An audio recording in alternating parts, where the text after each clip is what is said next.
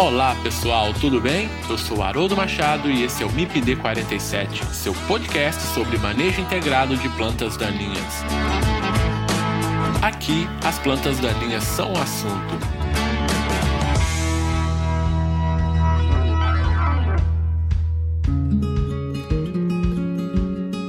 Pessoal, se vocês quiserem interagir com o MIPD 47, sugerir temas para nossa conversa, mandar perguntas e fazer comentários e críticas, vocês podem fazer isso através do Instagram MIPD47. Vocês também podem mandar e-mails para o mipd47podcast@gmail.com. E agora, vocês podem interagir também através do nosso site mipd47.com.br. Acessem o site e confira nosso conteúdo e nos dê o seu feedback pois ele é muito importante para o MIPD 47.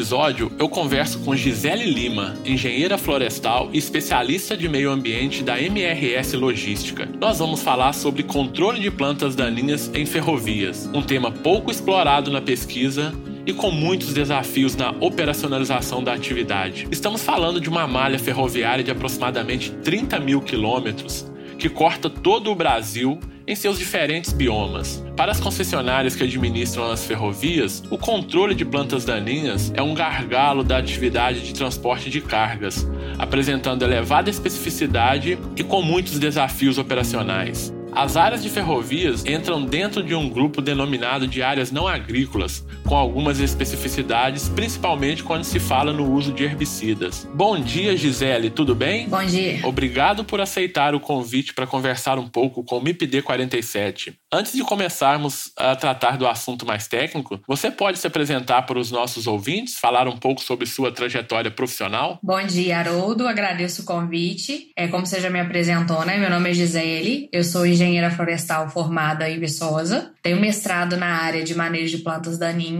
e atualmente atuo na MRS como especialista de meio ambiente e um dos nossos desafios lá é tentar fazer um controle, um manejo efetivo de plantas daninhas na ferrovia, que realmente é um assunto não muito explorado pela bibliografia e a gente encontra muitos desafios durante a operação ferroviária. Perfeito, Gisele. Novamente, muito obrigado, tá, por aceitar esse convite de estar tá batendo esse papo aqui com a gente. Só para contextualizar um pouquinho para os nossos ouvintes, né? A MRS é uma operadora logística que administra uma malha ferroviária em torno de 1.643 quilômetros nos estados de Minas Gerais, Rio de Janeiro e São Paulo, né? A região aí que concentra cerca de metade do PIB brasileiro. Hoje a companhia está entre as maiores ferrovias de carga do mundo, quase 20% de tudo que o Brasil exporta e um terço de toda a carga transportada por trens no país passam pelos trilhos da MRS. Entre as principais cargas transportadas estão minério de ferro, carvão, coques siderúrgicos, cimento, bauxita,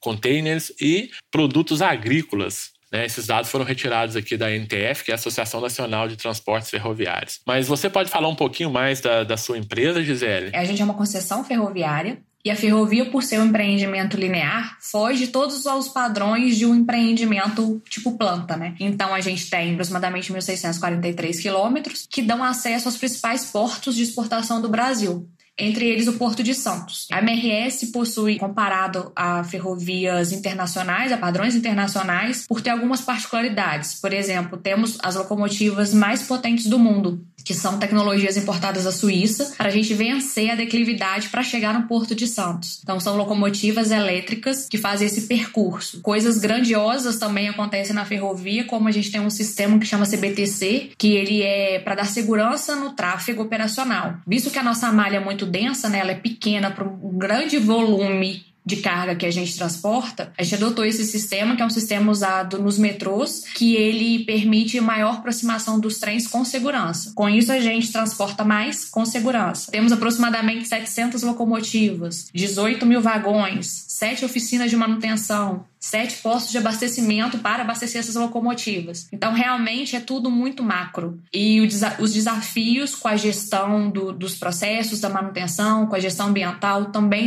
têm a mesma proporção. Então, realmente, trabalhar no empreendimento linear é um desafio para a gente. Muito bem, Gisele. Na verdade, aqui, segundo a NTT, né, que é a Agência Nacional de Transporte Terrestre, são 15 concessionárias de ferrovias no Brasil, com aproximadamente 30 mil quilômetros de extensão de trilhos. Né? A menor operadora de ferrovia possui 160 63 quilômetros e a maior com 14 mil quilômetros de linha férrea, né? E obviamente que quando a gente fala em 15, a gente está falando aí em, vamos chamar de subdivisões de algumas operadoras, né? De algumas concessionárias, né, Gisele? Então, por exemplo, tem algumas operadoras concessionárias que elas têm aí três digamos, suboperadoras, vamos chamar assim, né? Então, por isso que eu acho que conta essas 15 concessionárias, né? Então a gente vai falar, né, Gisele, aqui sobre esse tema de modo geral. Obviamente que em alguns momentos a gente vai citar uh, o, ex o, exemplo específico que você tem no seu dia a dia, né? Mas de modo geral esses problemas eles são comuns às diferentes concessionárias. Você concorda com isso? Sim, com certeza. São biomas diferentes, mas os problemas são os mesmos. Então a pergunta que eu te faço, né, a primeira para a gente desenvolver o tema: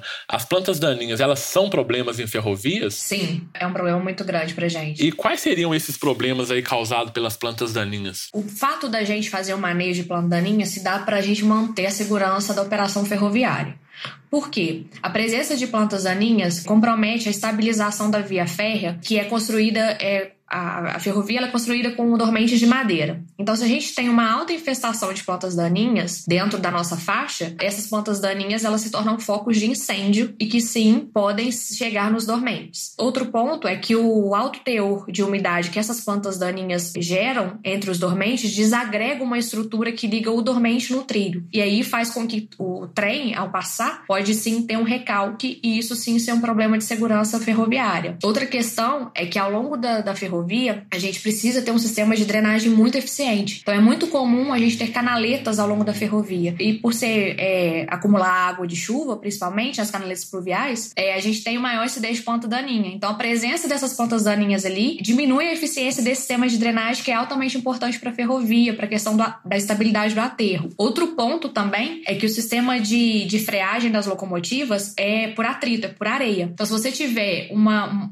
plantas daninhas em alto grau de ali, a gente pode ter um problema de prejudicar essa tração da composição ferroviária. Uma questão muito séria, né? É porque a gente faz diversas inspeções ao longo da ferrovia, visuais ou por equipamentos com alta tecnologia e que a planta daninha pode dificultar essa detecção, que também vai comprometer a nossa, a nossa manutenção de, de via permanente. É um, uma questão mais ligada à comunidade e questões mais ligadas à, à, população que vive ao entorno da ferrovia é que próximos a passagens em nível ou próximos a passagens de pedestre, se a gente tiver também uma infestação significativa de planta daninha, isso pode atrapalhar a visibilidade do maquinista e ele não avistar pedestre ou carro, porque a ferrovia, por ser muito sem declividade, né? Então isso pode atrapalhar sim. A questão também que a gente tem é que, quando a gente não é eficiente nesse controle, a gente tem um acúmulo também de água que pode gerar pragas, que pode atrair pragas, vetores, como o mosquito da dengue, e aí a gente também começa a causar um impacto nessa comunidade que mora ao entorno da ferrovia. E outro ponto que é o nosso desafio master é que a gente, é, por ter essa extensão, a gente tem é, diferentes espécies ao longo dessa extensão da ferrovia. Então, isso também é um problema para a gente em relação a este manejo. Perfeito, Gisele. É, com relação a esse ponto, a gente vai entrar em detalhe um pouquinho mais à frente, mas eu só queria a, chamar a atenção aqui também pelo fato de que um dos problemas aí seria que a própria operação de controle da vegetação é, é, é um empecilho para a atividade fim da concessionária, né, Gisele? Sim. Quando a gente tem um transporte de carga, a prioridade é o trem de carga e não a manutenção. Então, esse é um desafio muito grande para gente. Então, nem sempre o momento ideal para se controlar ou para se aplicar um herbicida ele é conseguido, né, por causa desse problema de, digamos assim, de competir com a via para poder ou aplica um herbicida ou transporta carga, né? Isso aí. E você estava falando das dificuldades no controle das plantas daninhas. Quais seriam as principais? As nossas principais dificuldades estão ligadas à questão da linearidade do empreendimento, né? A questão da, da extensão da ferrovia, essa questão da gente intervir em biomas diferentes. Hoje a MRS, na sua predominância, está no bioma da Mata Atlântica, mas tem também um pouco de cerrado. A gente tem outras concessionárias ferroviárias que passam por vários biomas. A gente tem concessionárias ferroviárias que estão na Mata Atlântica. Então, biomas distintos é, requerem manejos distintos. Então, isso é um problema para a gente. A questão da gente estar tá interceptando comunidades também é um ponto importante que a gente não pode pode deixar de lado essa própria dificuldade que você falou da gente competir com o trem de carga. A manutenção, ela tem que ser feita, mas também o trem precisa rodar. Então, é um ponto ali que a gente fica brigando para poder fazer a manutenção. A gente tem uma deficiência de tecnologia de aplicação assim específica para ferrovia. Este é, é, um, é, uma questão também, porque tem toda uma particularidade de ter que aplicar em ferrovia. E hoje a gente, por exemplo, não tem um autopropelido para ferrovia, que seria o nosso sonho. E principalmente a questão de herbicidas não agrícolas disponíveis no mercado também. A gente existem alguns herbicidas que são liberados pelo IBAMA, mas a gente tem uma dificuldade de encontrar esses produtos no mercado. Então, esses são as nossas, essas são as nossas maiores dificuldades. Um ponto que você chamou a atenção que é a questão da extensão da malha ferroviária, né? Então, assim, são muitos biomas que são transpassados pela ferrovia, né? E obviamente que vai existir diferenças na ou vão existir diferenças nas plantas daninhas presentes na área área, né? E aí a gente fez até um, um, trabalho, né, Gisele, com relação a isso, fazendo um levantamento de espécies de plantas daninhas é, ao longo da ferrovia. A gente usou aí um trecho de aproximadamente 130 quilômetros, né? É, ali saindo do Porto de Santos e chegando até a região metropolitana de São Paulo. E a gente conseguiu diferenciar ali dentro desse bioma, né, um chamado bioma Mata Atlântica, a gente conseguiu distinguir três áreas bem distintas ali, que é uma área de mangue ali bem próximo ali, ó, a, já na Baixada Santista, né? A parte de floresta, que é a subida da serra, e a área urbana, principalmente ali na, já na região metropolitana de São Paulo, né? E, a gente fazendo levantamento fitossociológico ali das plantas daninhas, a gente conseguiu observar uma baixa similaridade, né? Na verdade, entre essas áreas, na verdade, a gente observou similaridade apenas nas áreas de mangue e floresta. Quando a gente fala similaridade, é de espécies de plantas daninhas, né? Então, associado também à questão da diversidade, a área de floresta tinha maior diversidade de, de, de, espécies de plantas, né? E, e também com relação à densidade, né? A área de mangue, a área urbana tinha uma densidade de plantas é, mais elevadas. E, e, diante desse resultado, então, e do que você já falou, a gente conclui né, que não dá para se fazer o mesmo controle nessas diferentes áreas, né? Você concorda com isso? Sim, é, a gente tem que tratar as particularidades, né? E aí é um desafio, uma vez que você tem um equipamento que passa pela linha, a gente é, é um desafio tratar essas particularidades. Um outro ponto, Gisele, que eu, eu não sei se você vai concordar comigo, mas a gente chama aí de desafios, né, dentro aí da ferrovia, ou vamos chamar de dificuldades, o problema do controle mecanizado, né, com a roçadeira costal. É, isso pode ser também um, desafio, é um desafio importante? Sim, tem algumas áreas que a gente não utiliza o controle químico. É, áreas protegidas e, e as áreas próximas a essas é, passagens em níveis tanto de pedestre quanto de carro devido às, às legislações existentes. E aí, nesses locais, a gente faz a, a roçada. E aí que a gente usa a, a roçadeira lateral, né? O que que acontece? A ferrovia, ela tem lastro, que é aquela brita. É, que calça o dormente é o lastro, que é aquela brita que a gente vê ao longo do lado do dormente ao longo da via. Então, e ela fica solta. Então, trabalhar com a, a roçadeira neste cenário é bem desafiador para a gente na questão de segurança do trabalho. Então, essa pedra pode se deslocar, pode causar um acidente, o rendimento é muito baixo, porque você tem que toda hora ficar trocando o fio de nylon, ficar trocando lâmina. Então, realmente é um desafio pra gente. Fora que a eficiência é muito baixa. Então, assim, a gente tem que voltar nas áreas com uma frequência maior. Então, na verdade, uh, os dois principais métodos de controle de plantas daninhas utilizados em ferrovias, basicamente é o mecânico e o químico, né? Então, o mecânico através dessa roçada, e o químico com a utilização de, de herbicidas, não é isso? Em termos uh, operacionais, você já falou, né, a questão do, das diferenças. Em termos de custo, Gisele, isso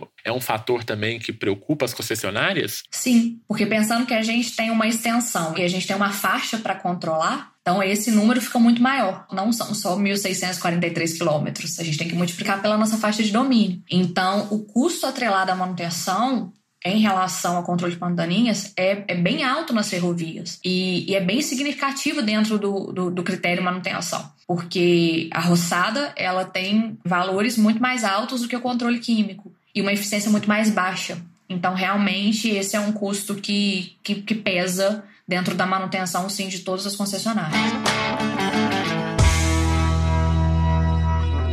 Falando um pouquinho mais específico agora sobre controle químico, como que é feito esse controle químico? Quais são os produtos, que tipo de produto que se usa, né, nessa modalidade de controle de plantas daninhas? Como que é a disponibilidade desses produtos para a ferrovia, Gisele? Então, esse é o nosso gargalo, né? problema, né? o nosso gargalo é. Atualmente a gente tem 27 herbicidas é, não agrícolas liberados pelo IBAMA, para que podem ser usados em atividades que não estão atreladas à, à agricultura. Porém. Isso você está falando de produto comercial ou de ingrediente ativo? De produto comercial. De produto comercial, né? Isso. Porque quando a gente pega ingrediente ativo, essa lista ela volta aí para. Diminui. Para 10 produtos. Né? Exatamente. Né? E aí, quando a gente fala desses 27 produtos comerciais, 16 tem o princípio ativo do glifosato. Então a gente já reduz bastante. E aí, quando a gente vai no mercado, a gente não encontra esses produtos para serem comercializados. Enfim, não, a gente não, não tem disponibilidade. Então a gente fica preso a praticamente dois princípios ativos hoje. E a gente não tem pré-emergente disponível, o que dificulta muito o manejo. A gente praticamente hoje utiliza dois produtos, todas as ferrovias, a base do o, o glifosato e o imazapir quando a gente transporta os nossos grãos transgênicos do centro-oeste, que é ótimo para a agricultura e péssimo para a gente. Vou te perguntar sobre isso mais à frente, viu, Gisele?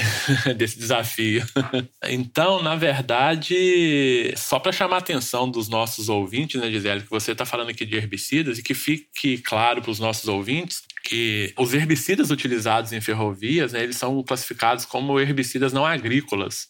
Né? Então, esses herbicidas eles são registrados pelo Ministério da, do Meio Ambiente. Né? Então, ah, se você quiser saber alguma informação sobre esse produto, você não vai no site do Ministério da Agricultura, você vai no site do Ministério do Meio Ambiente.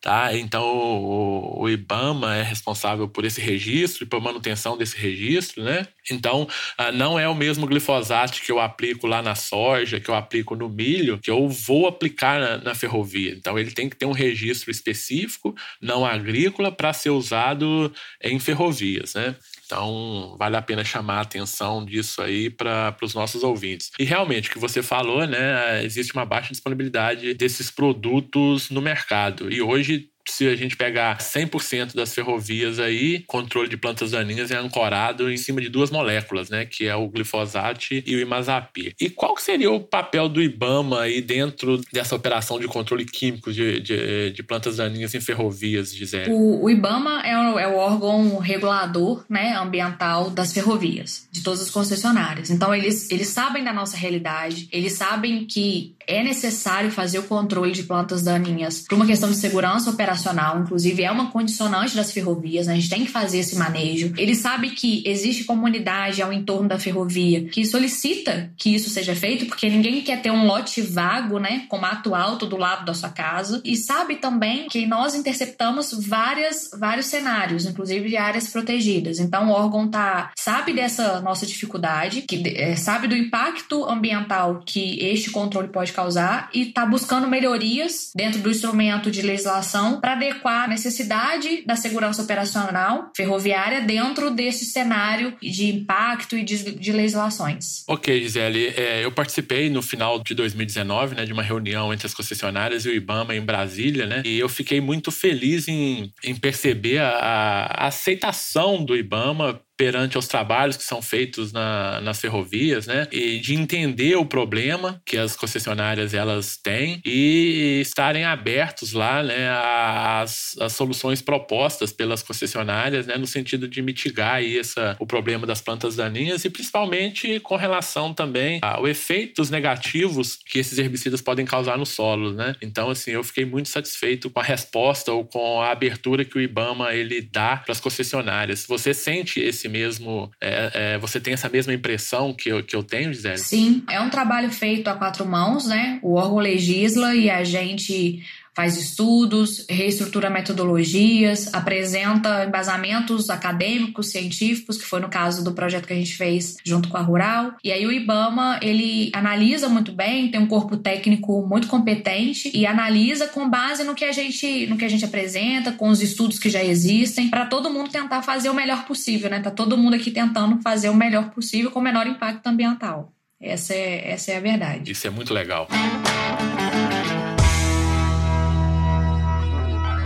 Bom, Gisele, então, em função do que a gente já conversou até aqui, eu vejo que os principais entraves no controle químico de plantas daninhas, eles podem ser classificados aqui em, em questão de disponibilidade de produtos, né, que a gente tem hoje aí, que as empresas, as concessionárias têm disponibilidade basicamente de glifosato e mazapir, né, e mesmo assim glifosato, você falou também da, da dos produtos comerciais, são poucos, são poucas as opções de, de glifosato, né. Acho que um outro problema também que a gente observou, né, ao longo aí desses trabalhos é com relação ao time da aplicação. Então, o herbicida, para ele ser eficiente, ele precisa ser aplicado em determinados momentos, dependendo da condição da planta daninha, do estádio de desenvolvimento, né? E às vezes, quando a operação ela é liberada para ser realizada, a planta daninha ela já está fora do estádio ideal de aplicação. Então, isso dificulta também o controle. E o ciclo de aplicação também, né, Gisele? Eu acho que é um outro problema sério, porque às vezes é aplicado um produto numa determinada área e volta se aplicar o produto nessa área uh, num prazo muito longo. Então, novamente, quando chega o momento da aplicação, essa planta ela já está muito, muito alta. E uma coisa interessante, né, Gisele, que na verdade, quando a gente fala em áreas agrícolas, se você controlou a planta daninha, 90% de controle tá satisfeito, né? Tá satisfatório. E se aquela planta daninha ela ficar em pé na área por um período ali, não tem problema. Na ferrovia, mesmo a planta daninha morta, controlada, mas se ela tiver uma massa alta, isso ainda é um empecilho, né? Causa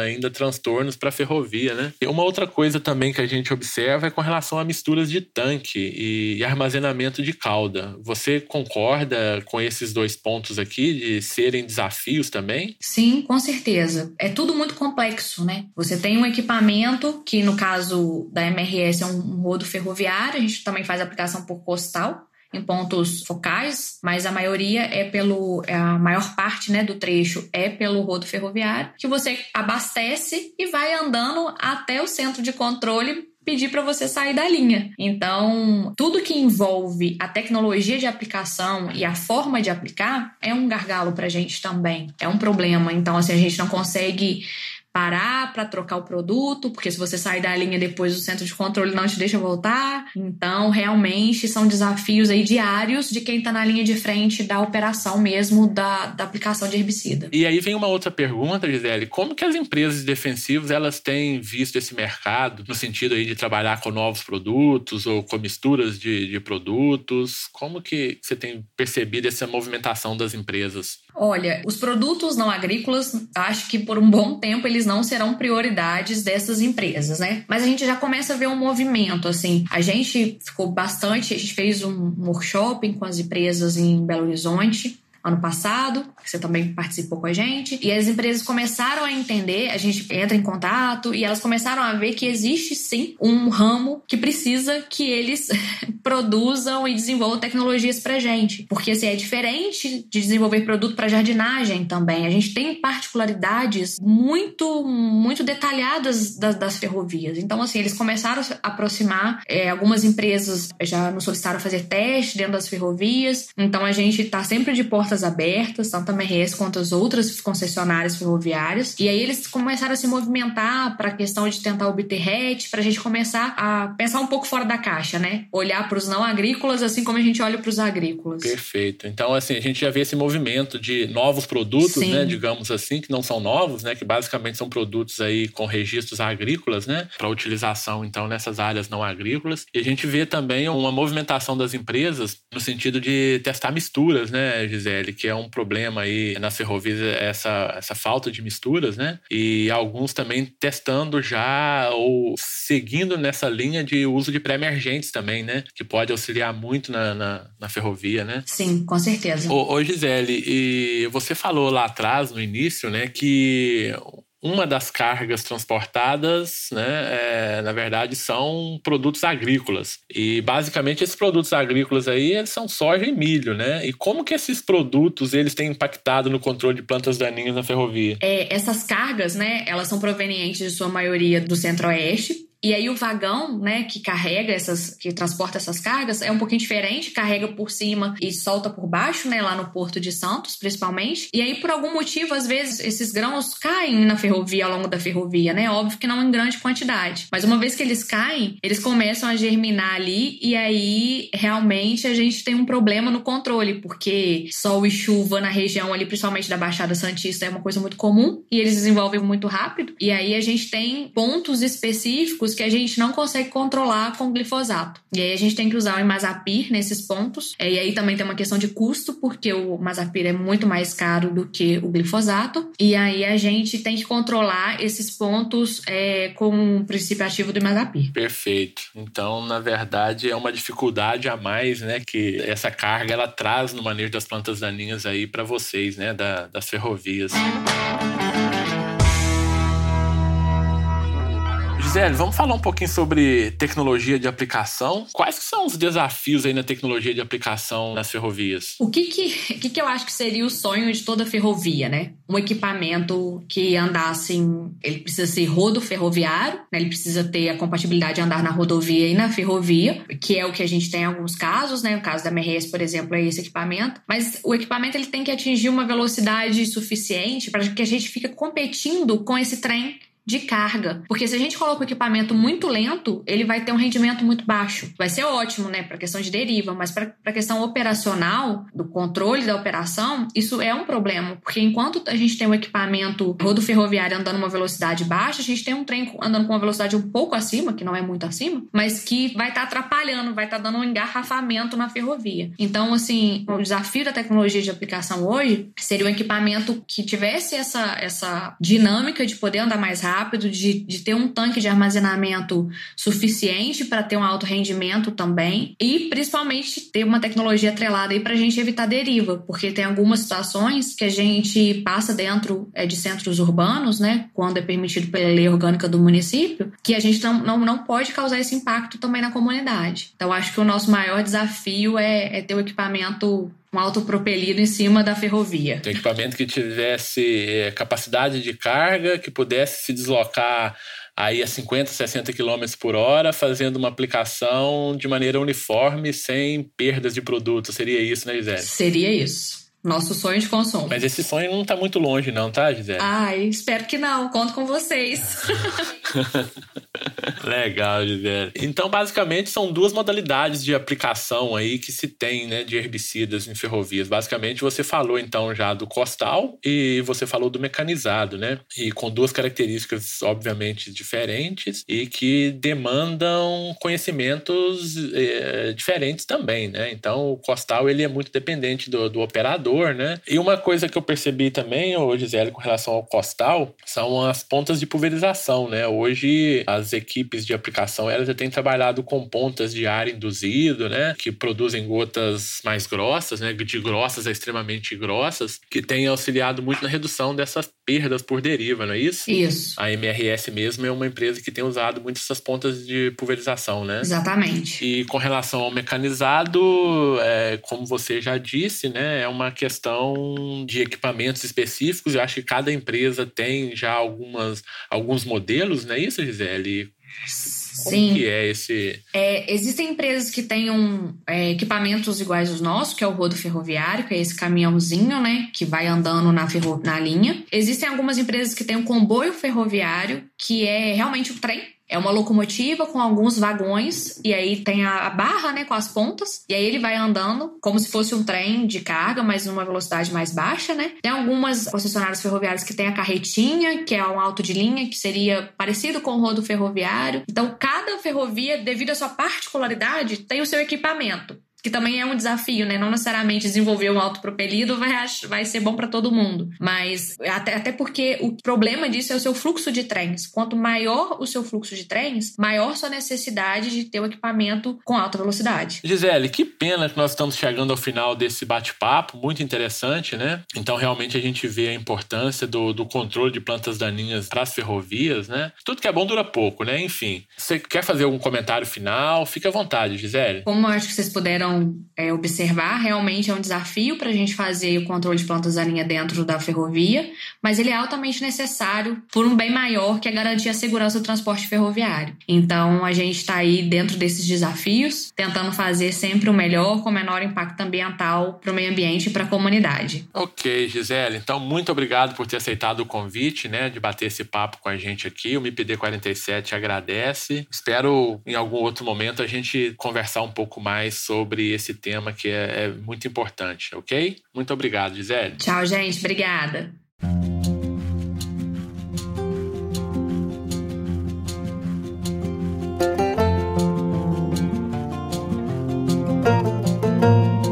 E para vocês, meus ouvintes, um abraço e espero vocês no nosso próximo episódio. Fiquem com Deus. Este podcast foi editado por Felipe Mux